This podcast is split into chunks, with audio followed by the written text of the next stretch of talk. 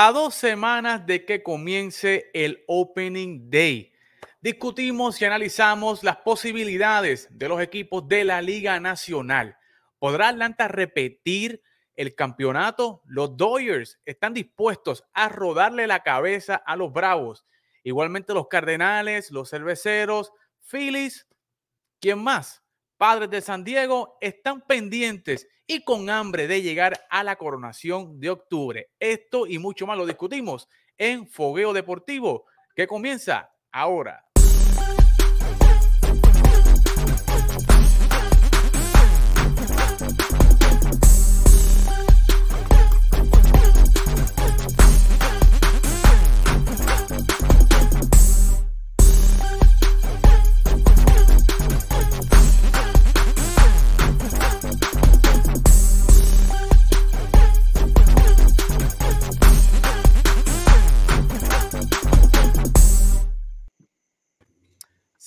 Saludos amigas y amigos fanáticos del deporte. Estamos acá otra noche más en Fogueo Deportivo. Señores, ya en cuenta regresiva este próximo jueves, este no el otro, es que empieza el béisbol de las grandes ligas, señores, con un partidazo de Yankees y Boston. ¿Qué más usted puede pedir? ¿Qué más usted puede pedir? Pero eso lo vamos a analizar la semana que viene. Hoy nos vamos a concentrar en la Liga Nacional, en el viejo circuito donde ya hay cambios, ya hay bateador designado, tenemos más análisis, ¿verdad? Hemos visto los equipos de la Liga Nacional eh, invirtiendo más en bateadores, eh, ¿verdad? Porque ya hace falta un bateador adicional. Ya no hay un out fácil, como se pudiera decir eh, en esos partidos, ¿verdad? Donde el lanzador iba a la caja de bateo, sino se concentra más en su labor de lanzador y hemos visto, ¿verdad? Contrataciones como Nelson Cruz, en los Nacionales de Washington, Kyle Schwarber, en los Phillies de Filadelfia, eh, el propio Albert Pujols, que me alegra muchísimo, ¿verdad?, de que regrese a los Cardenales de San Luis, son firmas, ¿verdad?, acá a consecuencia de la nueva regla del bateador designado universal. Así que, bueno, ya mucha gente saludándonos, saludos. Eh, a Oilu, ¿verdad? Está por ahí. Efraín Mateo dice que los Mets, si no llegan a playoffs, serán la gran decepción. Y ese es el tema principal que vamos a hablar aquí, ¿verdad? Que están los Mets obligados a llegar a la Serie Mundial. Eh, Junior Abrams, JR, lugar seguro. Papi, a los Yankees los discutimos la semana que viene. Hoy vamos a concentrarnos en la Liga Nacional, en tus primos los Mets de Nueva York. Pero vamos a darle la bienvenida a nuestros analistas acá. Carlos, ¿qué está pasando, Carlos? ¿Qué la que Todo, bien, todo bien, gracias a Dios. Estamos ya básicamente a, a ley de semana y media para que empiece esto, eh, que eh, nos hace falta, de verdad que sí. De verdad que sí, nos hace mucha falta ver acción. Y el hombre que está con nosotros, Elder, que es la que hay, dímelo, papito. Que hay? ¿Todo bien, muchachos? Saludos, te saludo a todos los que nos están viendo y tú sabes, ya ansiosos porque empiece ya esta temporada, a ver qué nos trae. Estamos todos, todos estamos ansiosos, ¿verdad? De que comience la acción de las grandes ligas. Así que, señores, denle like, denle compartir. Vamos a estar discutiendo, analizando la previa de los equipos más importantes, ¿verdad? De cada sesión, de cada división. No tenemos tiempo para analizarlos todos, pero vamos a analizar los que más chance tienen, ¿verdad? Eh, de cada división, ¿no? Y cómo vemos, ¿verdad? Los equipos, quienes ganan la división, quienes entran en este nuevo formato de dos equipos. Eh, y vamos a estar analizando, ¿verdad? Toda esta situación. Pero vamos a un tigrito rápido, ¿verdad? Que sacamos esta mañana. Y esta situación de Michael Conforto, que es uno de los, de los agentes libres, ¿verdad? Que era más llamativo, todo el mundo estaba hablando, ¿verdad?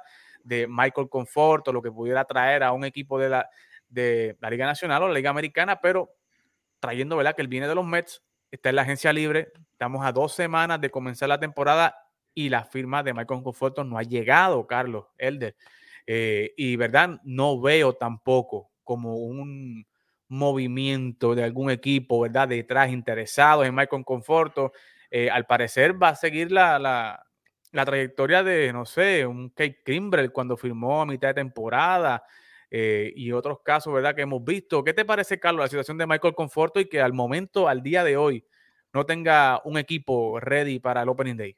Eh, es lamentable de cierta manera, porque eh, Michael Conforto, al haber rechazado el qualifying offer de, los Mets, era pieza, pieza importante en los últimos años, pero entonces al él eh, no aceptar el qualifying offer, los Mets deciden entonces moverse en otra dirección.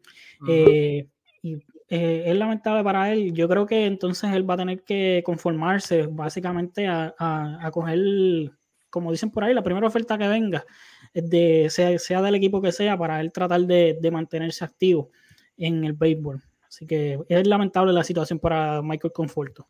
Elder, el problema con Conforto que he visto en las redes, de verdad, de analistas, es que al rechazar el qualifying offer o la oferta cualificatoria, pues obviamente el equipo que lo contrate, pues tiene que ceder un pick, tiene que ser una selección del draft, ya sea segunda ronda, tercera ronda, dependiendo, ¿verdad? Cuántos eh, agentes libres de eh, ¿verdad? Como él, a un pick de, de oferta cualificatoria, ¿verdad? Haya tenido. Y no, no veo, ¿verdad? Como un equipo ready o preparado en este momento que están los cortes, los últimos cortes en Sprint Training, no sé qué equipo estaría dispuesto a cederle un pick a Nueva York eh, por, ¿verdad? por un año, ¿verdad? Para que Conforto se pruebe, porque no tuvo tampoco un mejor año el 2021.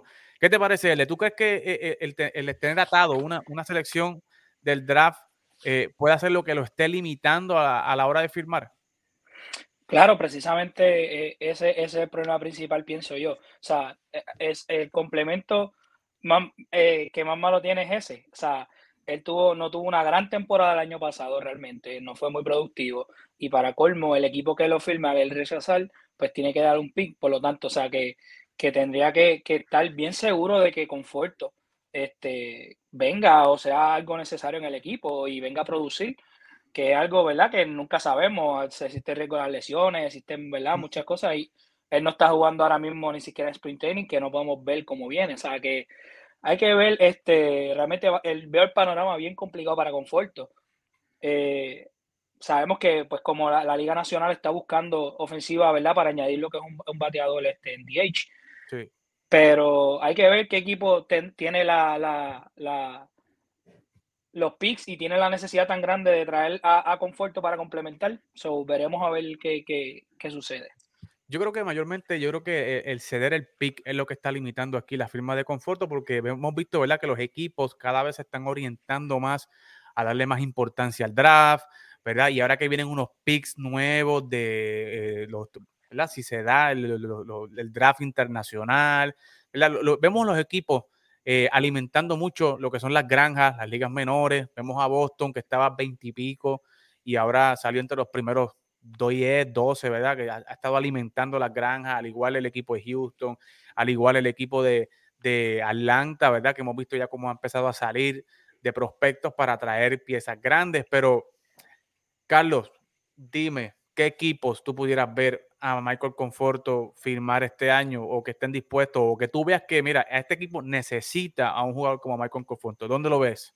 Mira, eh, uno de los equipos que quizás sea interesante verlo, eh, ya que ellos pues perdieron a Chris Bryan, eh, son los, gigantes de San Francisco.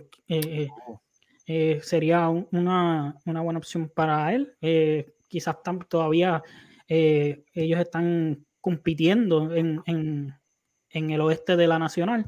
Eh, sería un buen equipo. Antes de entrar al aire, mencionamos de que quizás eh, depende cuánto le importe al equipo de Toronto eh, agregar un bate zurdo a esa alineación que, que le hace falta, ya que la prácticamente el 99% de esa alineación son derechos. Son derechos. Así que él entonces rompería un, un patrón en esa alineación. Así que quién sabe, yo creo que, San Francisco, yo lo veo San Francisco, si no, se va a tener que conformar con, con el primer equipo que, que, le ofrezca. Y un equipo que sotanero quizás va, va a estar, eh, no, no, no va a querer dar ese pick. Así que, Elder, ¿dónde lo ves tú? Se ha rumoreado, ¿verdad?, de que los Marlins aún están buscando un un jardinero. Toronto ha estado un poquito interesado, buscando ¿verdad? las opciones de Michael Conforto. Los gigantes de San Francisco le hace falta un buen bate, al igual que el equipo de los Chicago Cubs, que sería bueno también allí. Es un parque corto, mete, puede meter mucho número. Pero ¿dónde lo verías tú, Elder? Me robaste el, mismo que dijiste último, dije que no lo mencioné, lo mencionaste. Chicago. Eh, no sé por qué veo, como es un Chicago que eh, Chicago es un equipo que está básicamente reestructurándose, buscando, ¿verdad? Este, tener un equipo quizás un poco más competitivo y, hacer un buen papel, pues pienso que quizás Conforto puede caer ahí y, añadir quizás un, bate adicional, este, ver cómo viene, ¿verdad? Y, que complemente. Ellos saben que quizás este año no, no, no son quizás un equipo contendor, pero pueden traer, ¿verdad? Y, ver qué tal funciona en el equipo. Realmente lo que le van a ofrecer a Conforto, no importa qué equipo sea, yo entiendo que va a ser algo de un año, algo corto, algo rápido para ver qué tal viene y entonces decidir si, si lo extienden o no. Por lo tanto, yo había pensado en ese mismo equipo, los Cubs. Chicago, pues, eh, sabemos que la división central, este, ahí básicamente Milwaukee y San Luis son los más, los más fuertes, pues quizás Chicago puede ser ese tercero y, tratar de luchar por una buena posición en, en para playoff. Definitivamente. Efraín Mateo dice que los Blue Jays tienen una buena alineación, pero que, como decía Carlos, es una, una alineación predominantemente derecha. Eh, y no le vendría mal, pero yo no sé si estaría dispuesto el equipo de, Toronto a, ceder un pick, aunque yo creo, ¿verdad? Que Toronto está apostando all in, ¿verdad? Este año y el próximo para ganar, que no estaría mal otra eh, cosa, Eddie, otra cosa que, cualquier equipo, eh, quizás no, no contendor ahora mismo, pueda estar buscando en Michael Conforto es de que, eh, que, él pueda tener una buena productividad, firmar lo que tenga una buena productividad, como él mencionó, el contrato de un año, y poder cambiarlo en el deadline y poder recibir algo a cambio a mitad de temporada. Así, así le sacan también un poco de valor también a él. Así que sería, en, ese caso sería básicamente un win-win, tanto para Conforto como para el equipo que, lo firme. Un rental, un tipo rental. Lo que Exactamente. y Michael Rojas, fíjate, me dice, el problema es la baja producción y muchas lesiones, pero yo me lo llevaría para Texas, para los Rangers. Que definitivamente los Rangers, oye, señores, se ha demostrado que los Rangers, a ellos no les importa el draft, ¿verdad? Ellos realmente han tenido unos años desastrosos y no han producido tampoco grandes jugadores, tú sabes, no, no, son desarrolladores de talento, pudiéramos decir. Eh, y nada, o sea, ya ellos han dado dos picks en las firmas de Marcus Simmons y, y Corey Seager, pudieran dar una, un, pick también al equipo de los Mets por Marco Conforto y traérselo para acá. ¿Cómo, cómo verías a Conforto en, los Rangers, Carlos? Eh, yo creo que, que él, él, sería, sería una buena adición, o sea, él bateando detrás de, de Corey Seager, eh, Marcus Semien, eh, García, que está por ahí. Eh, creo que, que, no sería eh, eh, Mitch Garber, que, que, que, es el, el, catcher que cogieron de los Twins. Creo que, que sería una buena oportunidad para él. Y en, en ese caso también, de, de ellos no estar en, en, en, contención, los Rangers pudieran moverlo a mitad de temporada y sacarle algo. Correcto. ¿Te gustaría ver el de la, a, Michael Conforto acá en los rancheros, en los Rangers, acá compitiendo contra tus astros? Lo quiere enviar para mi división. Oye, en, en, esa división oeste está, están buscando todos esos equipos ser el nuevo Oakland. Me refiero porque saben que Oakland se debilitó completamente y están buscando ser ese equipo, pues sabemos que los Astros es el equipo quizás más fuerte ahora mismo, mejor confeccionado, pero ahí Texas se reforzó, Seattle se reforzó, ahora lo mismo Angelino. Y yo pienso que caería bien en Texas porque ellos tienen solamente cuatro outfielders, no es que necesiten mucho más, pero quizás añade más profundidad. Este, ellos tienen a los dos Calhoun, que es Cole Calhoun y, y Willie Calhoun, a Dolly García y Eli White, so añadieran un outfielder más que sabemos lo que ha hecho Conforto en otros años, no quizás el año pasado. Que yo pienso que no estaría mal quizás arriesgarse y decir, pues mira, vamos a cogerlo y a ver qué sucede. Así que vamos a ver qué es lo que pasa con Michael Conforto. Eh, vamos a estar muy pendientes, que no vaya a ser verdad que le pase como le pasó a Dallas Keuchel y como le pasó a Kate Kimble, que tuvieron que firmar eh, a mitad de temporada y luego, ¿verdad? Y vimos cómo iban cayendo en ritmo y, no, no le fue bien, ¿verdad? En esa, en esa estrategia de firmar a mitad de, de temporada. Pero señores, vamos a entrar rápido en acción. Vamos a entrar, vamos a hablar de los Mets, que es el tema principal, ¿verdad? Que está Omar Salgado acá diciéndonos, hablen de los Mets. Ese se va, por, ese se va para Japón, Conforto se va para Japón por bruto, por no coger la oferta cualificatoria. Pero vamos a, vamos a hablar del NL East, ¿verdad? Que es una de las divisiones que más se ha reforzado, a mi entender, y que donde está el equipo campeón, están los Bravos de Atlanta buscando repetir, están el equipo de los Mets que están obligados a ganar, señores. Aquí no hay otra opción con los Mets. Están obligados a llegar a la Serie Mundial. Los Washington Nationals que están en un proceso de eh, rehabilitación, buscando, y digo rehabilitación en el sentido, ¿verdad?, de que tienen que buscar la manera de firmar a Juan Soto. Si no, ¿verdad? Vamos a ver una historia diferente en estos muchachos. El equipo de Miami, que lo veíamos encaminado con Derek Jeter a, ¿verdad? a, dar ese próximo step y pues Derek Jeter se va y salen eh, informes que es que Derek Jeter quería firmar a, a, a Castellanos, pero Miami no quería soltar el dinero. Terminaron firmando a Jorge Soler e igualmente el equipo de los Phillies, que el equipo de los Phillies pues ha tenido dos adiciones, ¿verdad? De dos metepalos, Nick Castellanos y Kyle Schwarber. Así que es una división bastante fuerte, una división donde obviamente está el equipo campeón, pero todos sabemos, Carlos y Elder, que hemos tenido experiencia en béisbol, que es difícil repetir. O sea, repetir un campeonato en el béisbol es difícil. Tan difícil que el último equipo que repitió, ¿quién fue el último equipo que repitió, Carlos? Dime. Eh, tú sabes quién fueron, los, Yankees, O sea, eso no, eh, el último que repitió y el último que hizo el tripit. Eso no, no, no hay que decir mucho. Ahí está. Así de difícil, señor, y eso fue en el año 2000, ¿verdad? 98, 99 y 2000. Exacto. Eh, es difícil, repetir en el béisbol es difícil, así que, pero entrando en análisis, ¿verdad? Están los Bravos de Atlanta, donde regresa Acuña, ¿verdad? Regresa eh, Marcelo Zuna, regresa Mike Soroka, eh, que son jugadores que, oye, no tuvieron mm. nada de acción en la postemporada ni en la Serie Mundial y aún así Atlanta ganó, ¿verdad? Y son adiciones eh, que no, no cuestan un centavo, ¿verdad? En cuestión de grandes firmas o que son parte ya del equipo. y se va Freeman, que yo creo que es una pieza grande del equipo de los Bravos, pero la reemplazan con Matt Olson, ¿verdad? De que viene en cambio del equipo de, los Oakland A's. Carlos, ¿qué te parece este equipo de los Bravos y qué te parece en general la división eh, este de, la Liga Nacional y cómo ves a los Mets compitiendo en, esta, en esta división?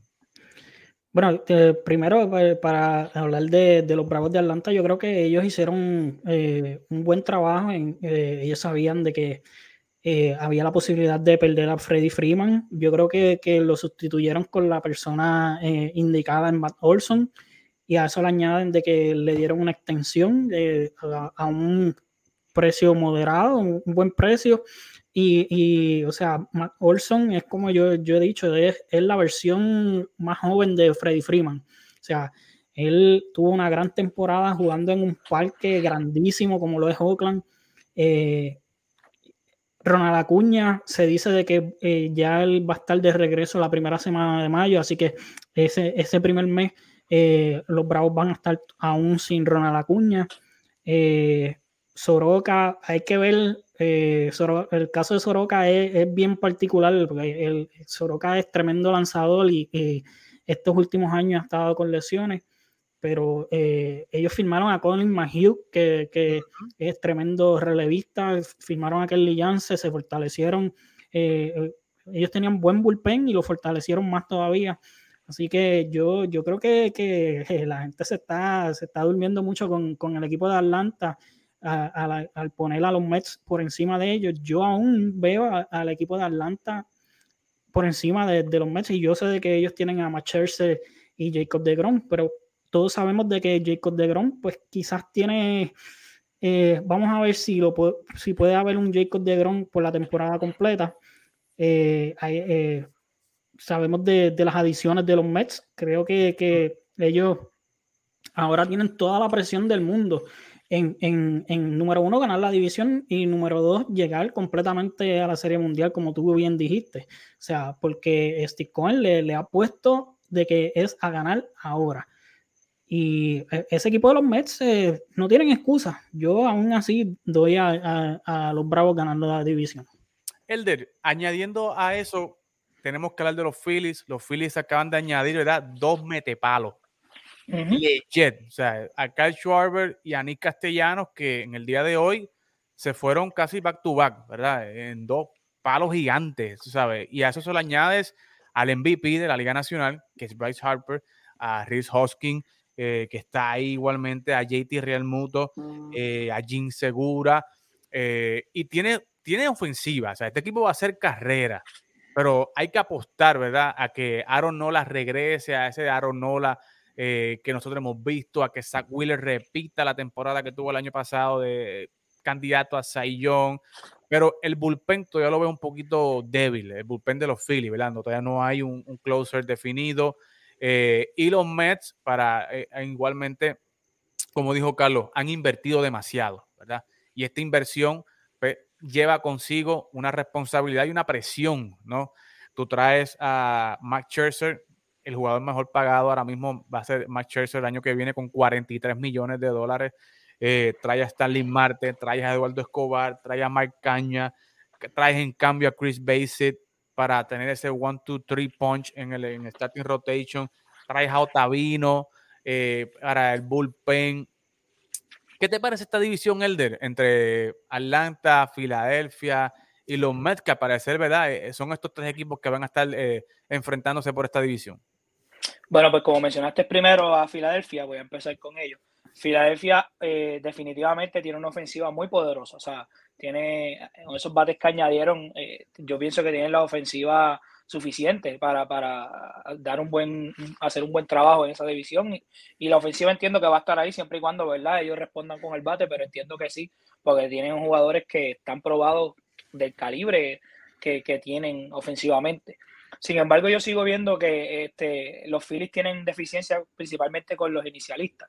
Sabemos que está Wheeler, sabemos que este, está Ronnola, pero hay que ver, ¿verdad?, cómo la salud les ayuda y cómo vienen, ¿verdad?, este, lanzando este año. Entiendo que ellos añadieron piezas como Brand como eh, Yuri Familia, que van a venir del bullpen, ¿verdad? Eh, también tienen a José Alvarado, que son piezas que, que son, sabemos que pueden ser efectivos, pero sigo, y tienen también a Corey Neville, el de que estaba con los Dodgers. Correcto. Eh, tienen piezas, ¿verdad? En el bullpen que quizás puedan, puedan este, venir y hacer el trabajo. Pero hay que ver cómo, cómo vienen. Este, yo eh, sigo pensando que su ofensiva es mejor que su, que su picheo. con, con, respecto a los Mets, todos sabemos que eh, ese equipo está confeccionado para ganar. O sea, este, vinieron, ese equipo se invirtió para poner un equipo competitivo y venir a, ganar. Obviamente ellos añadieron a Basic, que es el, era el lanzador de, de, Oakland, un lanzador joven, un lanzador que sabemos que, es bueno. Eh, hay que ver obviamente también cómo la, salud les ayuda, porque sabemos lo mismo que menciona Carlos, de Grom sabemos que es indiscutiblemente el mejor, mejor lanzador de la liga, pero sabemos que también eh, sufre de muchas lesiones. Eh, pero eh, sé que, que, hay que ver cómo viene este año. Quizás esa ayuda de, de, de, en el picheo que, trajo, que trajeron le puede dar quizás un, poco más de tranquilidad. Este, ellos también trajeron a Otavino, que Otavino sabemos que, que, lanzó muy bien para Boston el año pasado. Eh, y Max Scherzer, que no hay que hablar mucho de, del hombre de los 43 millones. Sin embargo, los Mets siguen teniendo un, el, digo, siempre han tenido un problema. Ellos han tenido quizás un buen staff, pero la ofensiva no ayuda. Muchas veces la ofensiva se queda corta y no, no ayudan. De Grom se lanzaba un juego espectacular y no le hacían carrera. No Así que este, no la apoyaban, exacto. Hay que ver cómo en este año ellos hacen esos ajustes. Si hacen esos ajustes, yo entiendo que los Mets deben ganar esa división por encima de Atlanta, porque aunque Atlanta no, es, no puedo decirlo, o sea, no va a ser algo tan fácil. Atlanta tiene un equipazo. Sin embargo, este, sigo viendo a los Mets quizás un poquito más dominantes en algunas áreas, pero como quiera, Atlanta tiene un, equipo sumamente completo, ellos supieron hacer las movidas y definitivamente, o sea, Atlanta y, los Mets, ahí está el, el, el, que va a liderar esa división. Pero me sigo inclinando más hacia los Mets, un poquito. Una de, las de las preguntas que se está haciendo mucha gente, ¿verdad? Es cuál va a ser el rol de Robinson Cano, que es un jugador clave de los Mets que regresa, eh, ¿verdad? Que estuvo suspendido el año pasado, ¿verdad? Por, ya sabemos, ¿verdad? Las situaciones que estuvo. Eh, y ¿verdad? pidió perdón y se enfrentó a la prensa y ya pues eso es capítulo pasado, pero eh, he visto muchas proyecciones de lineups, de alineaciones y no veo ¿verdad? la figura de, Robinson Cano como una figura establecida, como una figura sembrada en ese lineup. Eh, lo veo a veces como segunda base, a veces lo veo como DH, ¿sabe? Carlos, ¿cómo tú ves a, Robinson Cano y Elder? ¿Cómo ven a Robinson Cano? ¿Lo ven como el DH del equipo oficial o lo van a ver como, no sé, un tipo utility de que un día va a jugar DH, descansa dos días, juega segunda base? ¿Cómo, cómo, cómo vas a ver, cómo ves el rol de Robinson Cano en este equipo de los Mets? Pues mira, yo creo que, que la, la, la mejor forma para empezar la temporada de poder utilizarlo sin que impida eh, el rol de otros jugadores tiene que ser el, el DH. Eh, y pues en caso de, por lo que hemos visto de Jeff McNeil, que es el que está jugando segunda, eh, que en caso de que quieran darle un día libre a él o algo que pase, Dios no, Dios no quiera una lesión eh, de McNeil, incluso de, de, Eduardo Escobar, que es quien se proyecta para jugar la tercera base. antes de, de, la suspensión, Cano llegó a jugar varios juegos eh, esa temporada en tercera base.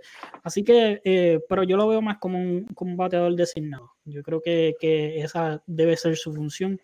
Y oye, el, el swing de Cano siempre, siempre ha sido un, algo que, que, todo el mundo ha querido tratar de emular. Eh, Elder, ¿cómo ves a, Robinson Cano? ¿Estás de acuerdo con, con Carlos o tú crees que estás como Efraín Mateo acá que nos dicen que lo pueden usar como DH, como primera base inclusive para darle descanso a, este muchacho Alonso. ¿Cómo, lo ves?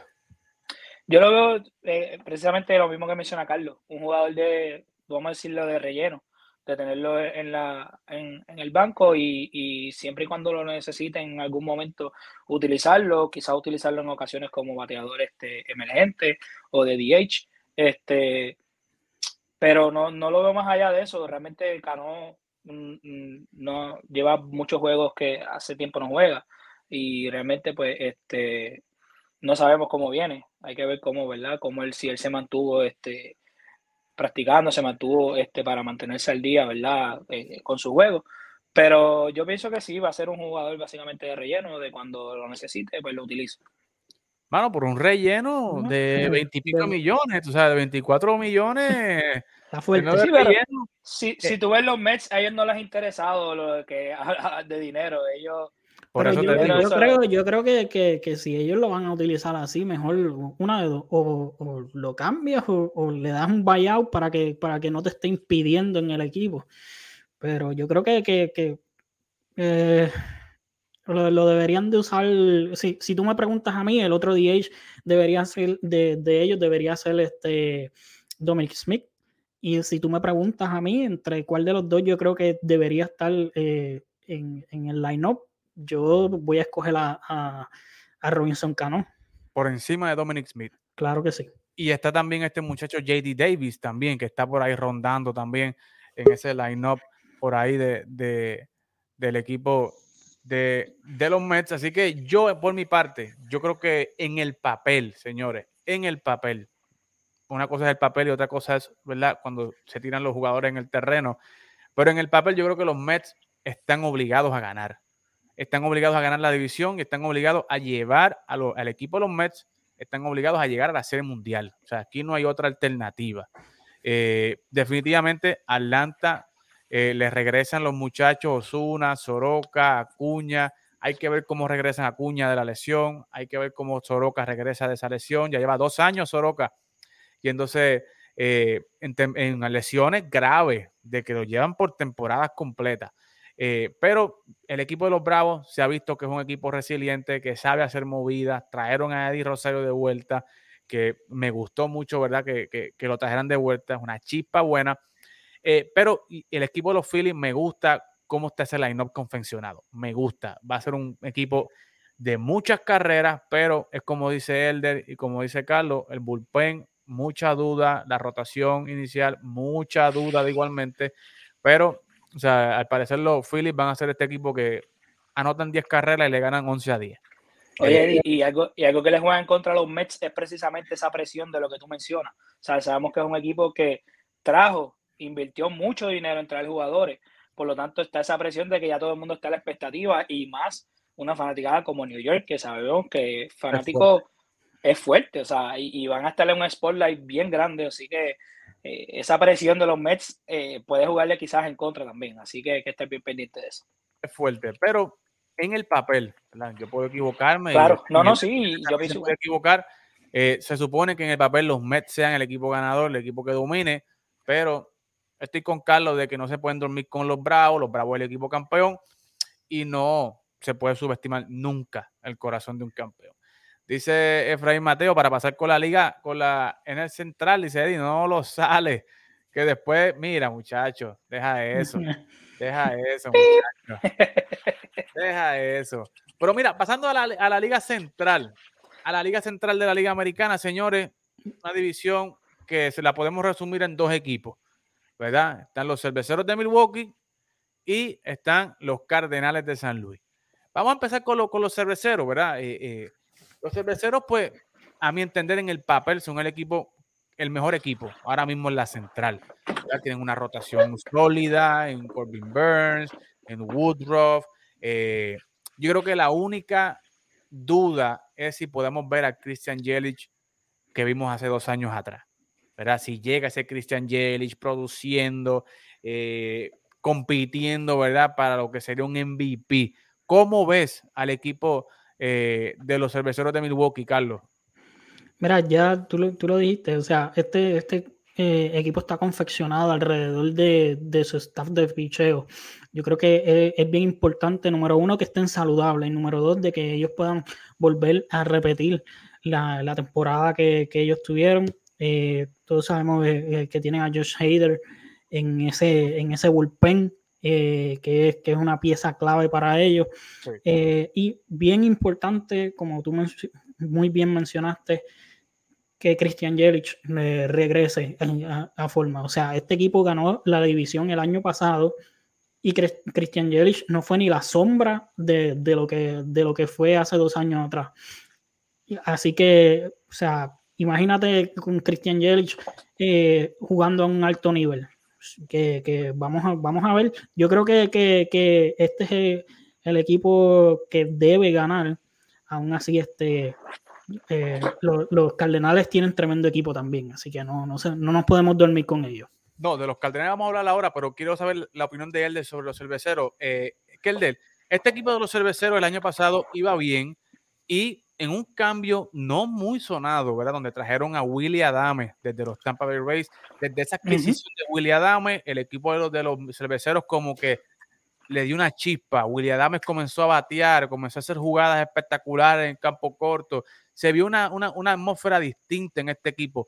Eh, ¿Cómo ves a, a, los cerveceros de Milwaukee y tú crees que Willy Adame tenga esa responsabilidad nuevamente en sus hombros de, mantener a este equipo con esta chispa, con, esa con ese dinamismo y que no toda esa presión recaiga en Christian Yelich? No, claro que sí, o sea, ya, vimos como William Adame era siempre también la chispa en el equipo de Tampa. Él siempre estaba celebrando y siempre mantenía eh, eh, ese, este, ese dogado este encendido, ¿verdad? Y el equipo animado. Y a mí siempre me ha gustado la defensa de Adame, quizás no es tan diestro en el bate, pero es muy, buen, es muy buena eh, eh, defensa y es bien activo en ese campo corto. Ellos también añadieron unas piezas, ellos añadieron a Matt Cochin, sabemos que Matt Cochin es un bateador de poder que puede aportar siempre sus carreras. Traen a Horton Renfro, que no sabemos si va a venir como el año pasado. Horton Renfro tuvo un temporadón el año pasado eh, con Boston. Y obviamente sabemos que la estrella de ellos es Christian Yelich, a ver cómo, cómo viene, si viene saludable, si viene este, encendido.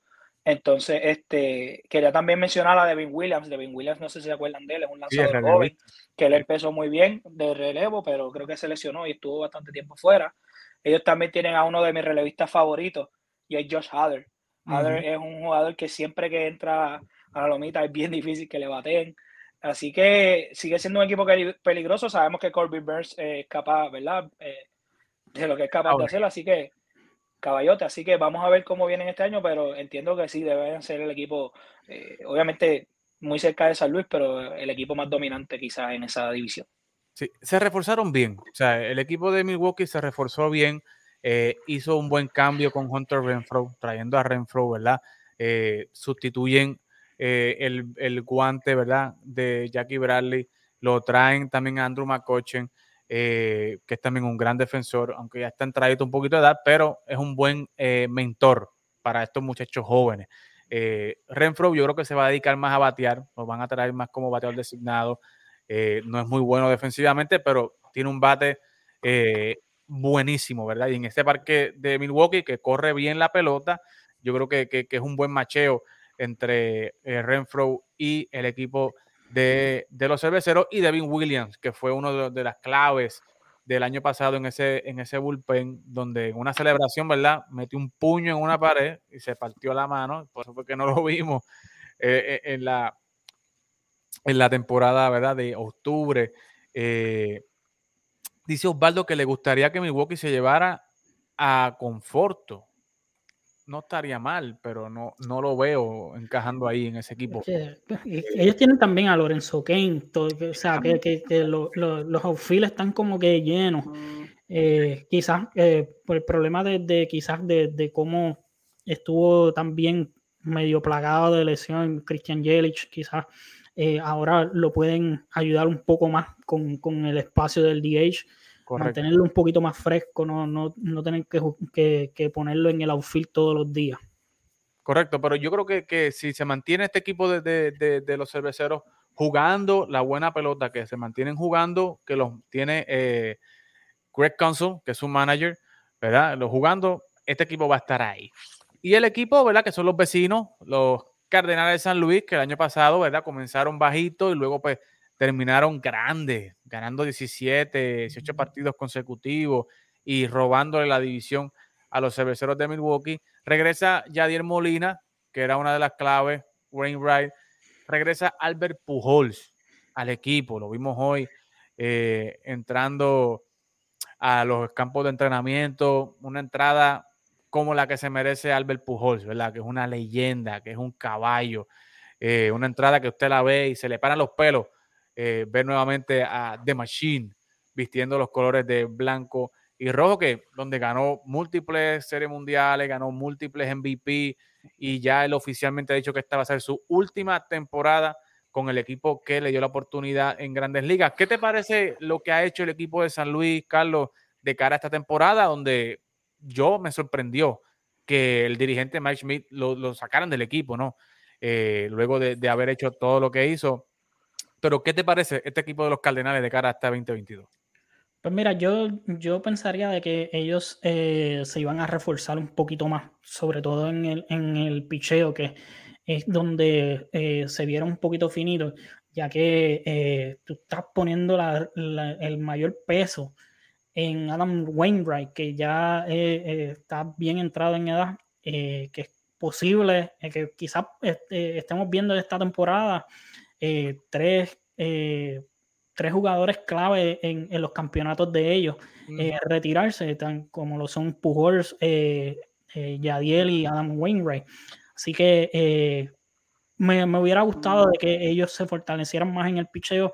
Todos sabemos la, defensa que, tiene este equipo. Este, este equipo es el, equipo mejor defensivo que, hay en la liga y eso no hay, ahí no hay break. con Yadiel, eh, Goldschmidt, Adrenado, eh, Harrison Bader, eh, Tyron O'Neill, o sea, este equipo es tremendo defensivamente. Me sorprende mucho de, lo, que pasó con, con, eh, Shield. vamos a ver cómo, cómo, es la dinámica ahora de este equipo. Elder, ¿qué te parece este equipo de los Cardenales? Carlos mencionó figuras claves como Arenado, como Goldschmidt, que son dos tipos, mi hermano, que si hacen su mejor temporada, señores, son dos candidatos a MVP. O sea, son dos candidatos a MVP. Eh, pero, ¿qué te parece? ¿Estás de acuerdo con Carlos en que están finitos en el picheo? ¿O tú crees que estos muchachos de Flaherty, Wainwright, Dakota Hudson tengan lo suficiente para, mantenerse a flote en la división? Bueno, este, recordemos eh, que San Luis tuvo uno de los, de los mayores robos en la agencia libre y fue que se llevaron a, Steven Metz de los Mets después que él había llegado a un acuerdo con los Mets. Eh, ellos se lo robaron. este, está, eh, yo pienso que Max puede ser esa, ese que le ayude quizá a esa alineación. Sabemos que Flaherty es un eh, caballito. El caballo, pero realmente él solamente lanzó 17 juegos la temporada pasada. sabemos que pues, sufre de lesiones, que hay que, que hay que ver cómo él viene este año con respecto a lesiones, Aaron Weaver, pues sabemos la capacidad que tiene, pero es como menciona Carlos, ya está entrado en edad. Así que, pues, quizá lo que él pueda aportar, quizá eh, no siempre sea, vamos a ver, ¿verdad? Cómo viene, pero siempre pues es un poquito finito por la cuestión de la edad. Pero Steven más yo pienso que quizás ayuda un poco esa alineación, eh, este, eh, ¿verdad? De lanzadores. Obviamente em, esperando con Flaherty que venga con, con, salud. Por lo demás, sabemos que ellos tienen... Yo creo que Flaherty está, está, lesionado todavía. todavía. Y, y, Alex Reyes también eh, está lesionado. yo creo que, que, van a hacer eso le, le, hace, le hace un hueco en, en el picheo a, a, San Luis. hay que ver cómo, cómo, llega Gallegos y cómo llega este muchacho Hicks, ¿verdad? Que tira durísimo. Sí. Eh, pero que no ha tenido eh, la oportunidad de mantenerse saludable igualmente en, en, en ese staff del bullpen. Pero eh, yo creo que el equipo de los Cardenales confía mucho en Yadi, ¿verdad? En que Yadi puede llevar ese picheo, en que puede amaestrar a esos muchachos, en que si se dejan llevar con Yadier, pues la cosa va a ir bien que fue lo que ocurrió la temporada pasada. Así que, eh, muchachos, ¿a quién tú das, Carlos? ¿Das a los Cardenales o das al equipo de Milwaukee? Mira, yo creo que, que eh, Milwaukee tiene, tiene, tiene más picheo y yo creo que el, que el picheo eh, te, puede llevar, o sea, contando de que estén todos saludables. ¿Y el del? ¿Con quién te vas? ¿Con los Cardenales o te vas con los cerveceros? Me voy con, con, con el corazón, me voy con San Luis quisiera ver a, Pujols, ¿verdad? Tener una buena temporada y, ¿verdad? Verlo regresar este, y salir por la puerta ancha. Quizás, ¿verdad? No, no con respecto a, ganar el campeonato, pero sí hacer un buen trabajo y quién sabe si llega a los 700 horrones este año. Que esa yo creo que esa es su principal meta. Eh, también por Yadiel, que sabemos que pues este eh, también está de retirada, así que me voy más por el lado de, de San Luis por ese aspecto. Yo me voy con San Luis, señores. Yo no voy a, no voy a, traje la gorrita por algo. Uno de mis equipos favoritos es la Nacional. Y yo, señores, nunca, aprendan, nunca la apuesten en contra a Yadier Molina. Señores, yo, o sea, yo nunca la apuesto en contra al Marciano, a Yadier Molina, futuro Hall of Famer. Eh, siempre va a haber la discusión de quién va a ser el mejor catcher en Puerto Rico entre él e Iván. Yo creo que esa discusión nunca va a terminar. Eh, pero yo. También me voy con el corazón y, yo creo que Yadier va a tener la capacidad de poder retirarse en alta, llegando a postemporada nuevamente y luchando, ¿verdad? Y muriendo en la raya hasta donde lleguen, ¿verdad? Y yo espero que lleguen bastante lejos. Pero yo creo que la división también más dura es, las, es la, el oeste de la Liga Nacional, donde, ¿verdad? Vemos ahí cinco equipos, pero obviamente sabemos que Arizona ya no ha empezado la temporada, está eliminado. Igualmente los Rockies, que hicieron una firma, yo no sé, con Chris Bryan, señores, o sea, no sé, están eliminados. Pero estos tres equipos de, como usted lo ve a mano derecha, San Francisco, San Diego y los Dodgers son los tres contendores en esta división. Carlos, ¿qué te parece esta división eh, del oeste? San Francisco tendrá la capacidad de repetir la temporada que tuvo el año pasado. Eh, San Diego, con la llegada de un manager veterano que implante disciplina, ¿verdad? Eh, ¿Tú crees que tenga la capacidad de remontar y de ver el equipo de los padres que por fin, ¿verdad? Queremos ver y obviamente los Dodgers. O sea, que ya el manager se tiró al bote y dijo, señores, los Dodgers son los que somos los que vamos a ganar aquí esta división y vamos a ganar la serie mundial. ¿Qué te parece esta división de la Liga Nacional? Pues mira, este, al igual que, el este de, la Nacional, eh, va, a ser, va a ser bien competitiva. Eh, eh, es bien difícil, o sea, nunca, tú dijiste que nunca la puesten en contra de Yadi. Siempre hemos visto también que, San Francisco sale de la nada, o sea, que, nadie los tiene en el panorama y siempre, siempre están en contención. Sin embargo, este, creo que no sé, los veo, los veo este año, quizás no, que no, no, eh, Buster Posey ya no está, vimos que Kevin Gossman se fue, que tuvo mucho éxito en, el año pasado, eh, quizás no, los vea repitiendo lo que hicieron el año pasado. El equipo de, San Diego, eh, yo creo que, la adición de el dirigente, se me escapa el nombre, Bob, Melvin. Eh, que, el, que, era el, dirigente de, los Atléticos. Eh, creo que, fue la mejor adición eh, para ellos, para poder controlar los egos de, quizás estos muchachos, lo que esté pasando en ese clubhouse. eh, vamos a ver si por fin, o sea, sabemos de que Fernando Tatis pues se va a perder eh, el comienzo de, temporada. Eh, la capacidad está ahí. o sea, ellos tienen también de regreso a Mike Clevinger, que es un tremendo lanzador. Es, es, como tú hacer una firma nuevamente sin tener que invertir nada, porque ya, ya los tenían en el roster.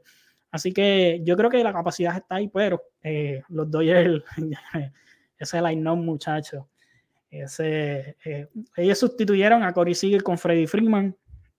Eh, tienen de vuelta a Chris Taylor. Eh, tienen la adición del DH en, en, en, en, la Liga Nacional, que yo creo que, que, a uno de los equipos que más le beneficia en, en, en toda la Liga Nacional es al equipo de los Dodgers. así que yo creo que, que wow, los Dodgers para mí son los, siguen siendo los favoritos.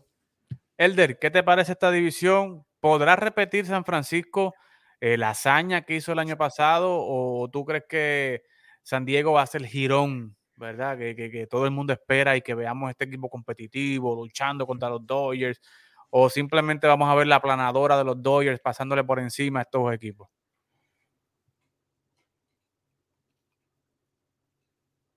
Disculpe. ahora sí, escucha.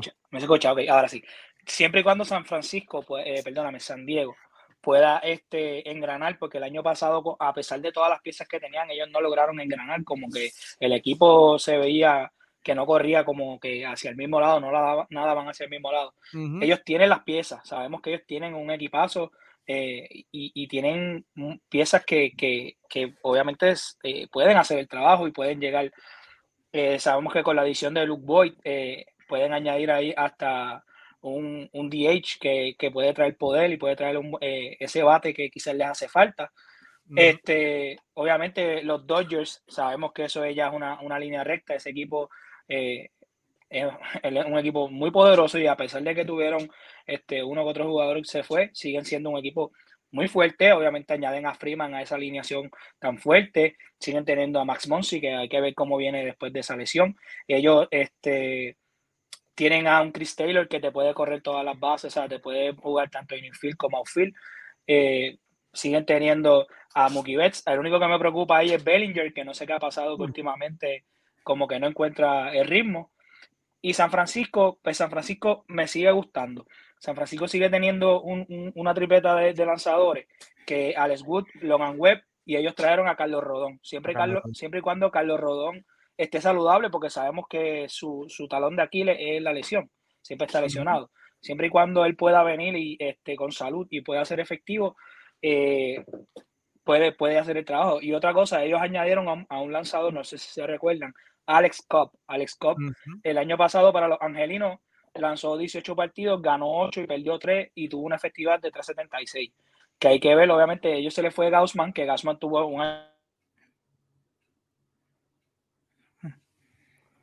Correcto, sí. Parece que él tiene un problemita ahí de, señal, pero eh, siguiendo con lo que él estaba hablando, yo creo que, que aunque se fue Kevin Gausman, Alex, Alex Cobb eh, eh, buen, es buen reemplazo y Carlos Rodón, definitivamente. ¿sabe? Que antes de lesionarse, el tipo estaba camino al Young, pero entrando ya a las conclusiones del análisis de esta división, Carlos, yo creo que la clave para San Francisco, no lo veo repitiendo la hazaña que hicieron. O sea, no los veo. Difícil, difícil eh, que vuelvan a ganar 108 partidos. Y sin Buster Posey. Y no sustituyeron a Buster Posey. O sea, no hubo una, sustitución. No sé si me dijeran, mira, eh, se fue Buster Posey, pero trajimos a Bebo Pérez por un año en lo que sube un prospecto o traímos, no sé, Mitch Garber, tú sabes que estaba disponible, o Jacob Stalin que estaba disponible. O sea, el dejar ese hueco ahí vacío y, no saber quién lo va a llenar, ¿verdad? Y tener una persona ahí que, que no, que no, ¿verdad? O, que no llene los, los zapatos de, de, de Buster Posey, mm. ni que tan siquiera, ¿verdad? Tenga, mm. no sé, la capacidad de llenar ni, ni los talones de Buster Posey, mm. para mí va a ser clave para mí va a ser clave para el equipo de San Francisco que no haya un sustituto probado en esa receptoría y, no creo que San Francisco vaya a repetir lo que, lo que hizo el año pasado. No estoy diciendo que no vaya a luchar, pero no los veo ganando 108 partidos nuevamente. San Diego, dímelo. Discúlpame, que fue que se me cayó la, la señal. Se me olvidó mencionar, lo último que, quería mencionar, ellos añadieron a San Francisco, me refiero, a John Peterson, que eh, oh, ellos añadieron ese bate que puede venir de DH ah, con la nueva regla, ¿verdad? Y puede traer ese, ese bate adicional. Que era el último que Va, va, a enviar muchas bolas allá al lago. Así que va a enviar muchas bolas al agua allá con, con, con, su swing y con, con, el parque que tienen los gigantes. Pero los Dodgers, eh, eh, los padres de San Diego, yo creo que estoy con Carlos, la adición de, de, de, Bob Melvin ha sido la mejor adición de este equipo. Es un equipo que está construido para ganar, tiene todas las piezas necesarias para ganar, pero hacía falta un commander in chief, ¿verdad? Que pusiera disciplina, que pusiera estándar, que los, los, jugadores respetaran para que se hiciera, ¿verdad? Lo que se tiene que hacer en ese clubhouse. No ver peleas entre Fernando Tatís y, Machado, no ver a un Tommy Pham molesto, no ver, ¿verdad? A, estos lanzadores cambiando, que yo creo que, que, es clave, ¿verdad? ¿Quién va a ser el catcher titular de este equipo? Hay tres personas capacitadas, está eh, Nola, está Caratini y está este muchacho Alfaro que trajeron del equipo de Miami. O sea, no se sabe quién va a ser el catcher inicial. Sabemos que Yu Darvish tiene su preferencia con Caratini, pero el año pasado vimos una diferencia, ¿verdad? Cuando estaba Caratini en, juego y cuando sacaron a Caratini para poner a Nola, se cayó ese equipo. Pero hay que ver, ¿verdad? Y los Dodgers, definitivamente, eh, los Dodgers son el equipo, señores. O sea, los Dodgers eran el equipo y ahora con Freddy Freeman son el equipo. Tienen cuatro MVP en ese equipo regresa eh, Clayton Kershaw, traen a Freeman, eh, traen a Hanser Alberto, que lo firman, ¿verdad? Que puede jugar segunda base. Vimos lo que es capaz Hanser Alberto hacer en Dominicana, en la Serie del Caribe. Es un tipo de serie, me gusta porque es un tipo de serie. Eh, y trae esa chispa a ese equipo y dinamismo al equipo. Para mí, el que va a ganar este, esta división son los Toyos de Los Ángeles y creo que los padres pudieran entrarse y colarse en un wildcard. Carlos, ¿cómo ves esta división? ¿Quién gana y quién entra por wildcard? Eh, para mí los, los Dodgers. Yo creo que ahorita mencionaba a Cody Bellinger. Cody Bellinger, ni, ni Cody Bellinger ni Mookie Betts tuvieron una gran temporada el año pasado. Y yo creo que yo creo que este año ellos vienen, vienen a, el bounce back, el, el season de ellos. Correcto, Luis. Edgardo dice que FAM está con Cincinnati. Estoy de acuerdo.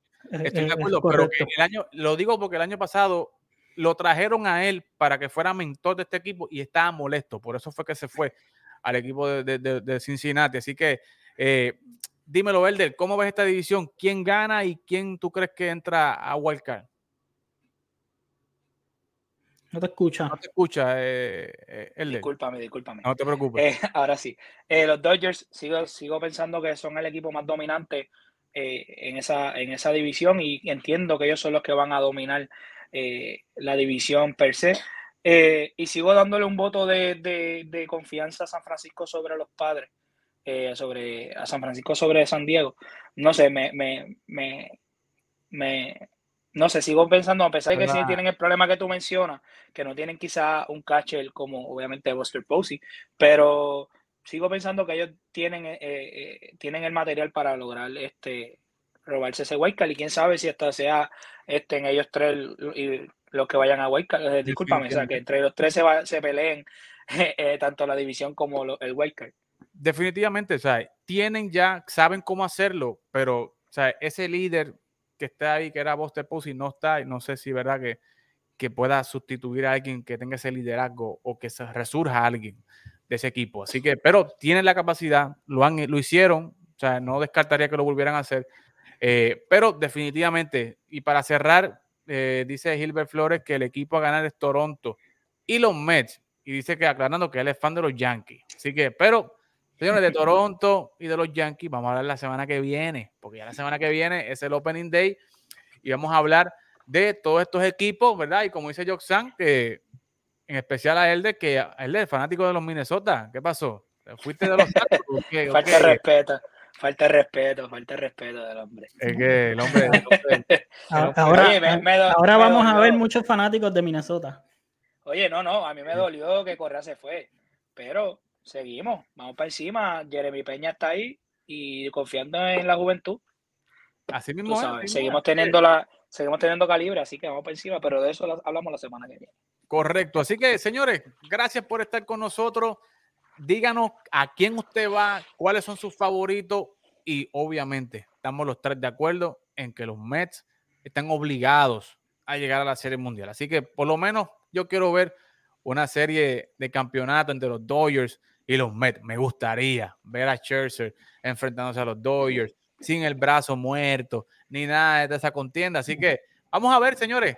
Gracias por estar con nosotros la semana que viene. Le prometo que vamos a tener un análisis completo de la Liga Americana, cómo Carlos Correa va a ayudar a Minnesota, los Yankees llegarán, se quedan en cuarto lugar. Carlos me va a responder eso. Vamos a tener otros invitados, cómo se ve Boston con Trevor Story, Toronto con todas las adiciones, Houston, él me va a decir si va a ganar la división o si se la quitan sin Carlos Correa. Así que, señores, todo, todo, todo, todo la semana que viene con el Opening Day.